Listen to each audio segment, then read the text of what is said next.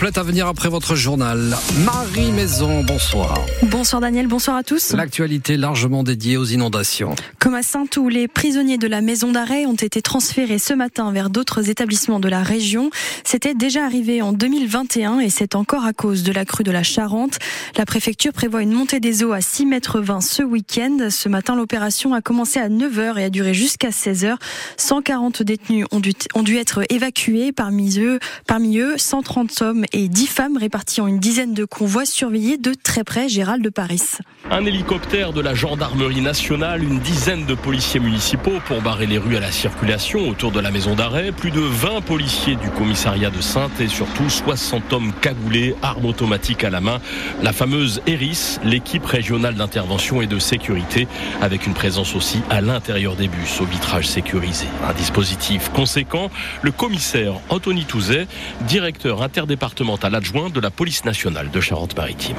Oui, effectivement, c'est euh, une, euh, une opération euh, particulière aujourd'hui que, que nous menons en appui de, l'administration pénitentiaire. Et donc, nous avons pour mission d'assurer la sécurisation de de ces transferts, de ces escortes, avec des effectifs euh, de police nationale qui viennent notamment de, de La Rochelle, mais avec l'essentiel des effectifs de la circonscription de police nationale de Sainte. Une journée particulière aussi pour les habitants et commerçants du secteur. Céline est aux premières loges, gérante du pressing, juste en face de la prison. On voit bien l'évacuation de la prison depuis ce matin. Nos clients nous téléphonent et on leur prévient qu'ils pourront pas venir de la journée puisque les forces de l'ordre nous ont dit que le quartier était bouqué pour la journée. Un transfert de détenus un peu contraignant, déjà réalisé en février 2021 lors d'une précédente crue de la Charente, mais à l'époque, il n'y avait pas 140 détenus à la maison d'arrêt de Sainte, mais 95.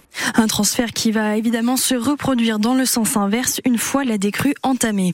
Toujours à propos des inondations de Mansle à l'est de la Charente à Saint-Savinien en Charente-Maritime, le fleuve Charente reste en vigilance crue orange. C'est aussi le cas de la Boutonne amont dans le secteur au-dessus de Saint-Jean d'Angély. Et avec ces pluies exceptionnelles, les niveaux des nappes phréatiques sont remontés dans nos deux Charentes. Ils sont modérément hauts en Charente-Maritime et très hauts en Charente, estime le Bureau de recherche géologique et minière le BRGM. En France, en revanche, 41% des réserves restent en dessous des normales. Dans la région d'Angoulême, cette fois, les niveaux commencent doucement à baisser. Le pic de la crue était attendu hier soir, mais les pluies accumulées ces derniers jours gonflent le niveau du fleuve Charente et de son affluent la Touvre. Résultat, à Gonpontouvre, à côté d'Angoulême, la route de Vars, l'artère principale de la commune, est inondée. Environ 20 cm d'eau à la mi-journée. Michel Dupuis est l'ancien pharmacien de la route de Vars.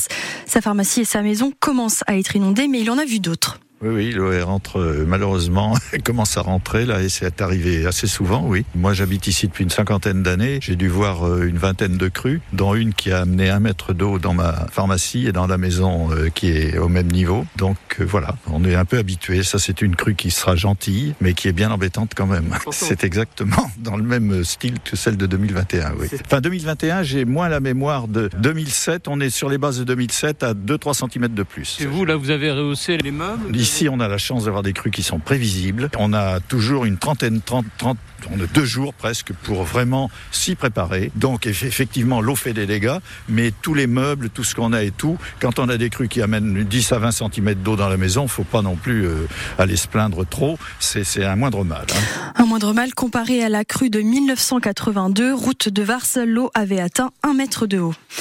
L'homme qui a séquestré son ex-compagne mardi matin a écopé de 5 ans de prison, dont un an avec sursis. Il était jugé en comparution immédiate cet après-midi pour séquestration avec arme. Il avait menacé la victime avec un pistolet à blanc. Les faits s'étaient déroulés tôt mardi matin à Gonpontouvre. La prise d'otage avait nécessité l'intervention du RAID. À l'audience, cet homme de 33 ans s'en est pris à la victime. Lui aussi présent, le fils s'est interposé entre ses parents. Une audience houleuse donc et interrompue suite à un malaise du prévenu.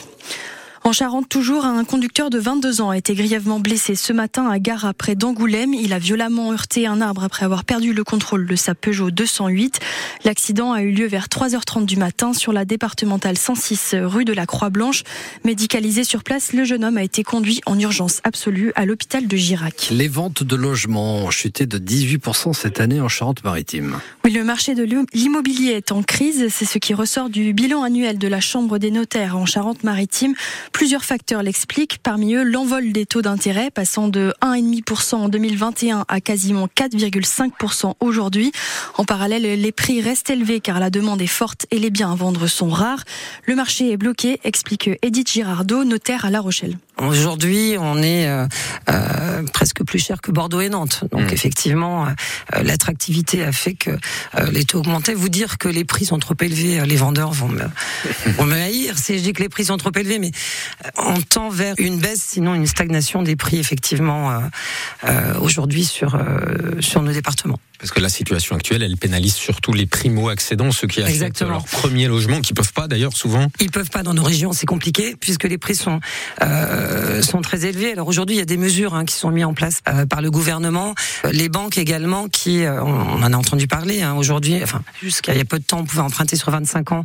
On va augmenter la durée du, du taux d'emprunt à 27, donc ce qui mmh. peut favoriser effectivement les primo-accédants, avec des prêts également qui seraient plus intéressants, des prêts taux zéro. Donc on espère que toutes ces mesures-là euh, relancent le marché et pour permettre effectivement à nos primo-accédants d'acheter. Edith Girardot, notaire à La Rochelle et membre de la Chambre interdépartementale Atlantique-Poitou. Le festival Cognac Blues Passion a dévoilé ses têtes d'affiche ce matin sur France Bleu La Rochelle en exclusivité. On connaît les six premiers artistes de la 31e édition. On retrouvera donc du 2 au 6 juillet à Cognac Deep Purple, le légendaire groupe britannique de rock, les Pretenders, Caravan Palace, Yodelis, Rival Sons ou encore la chanteuse malienne Fatoumata Diawara. Vous pourrez acheter vos billets à partir de lundi.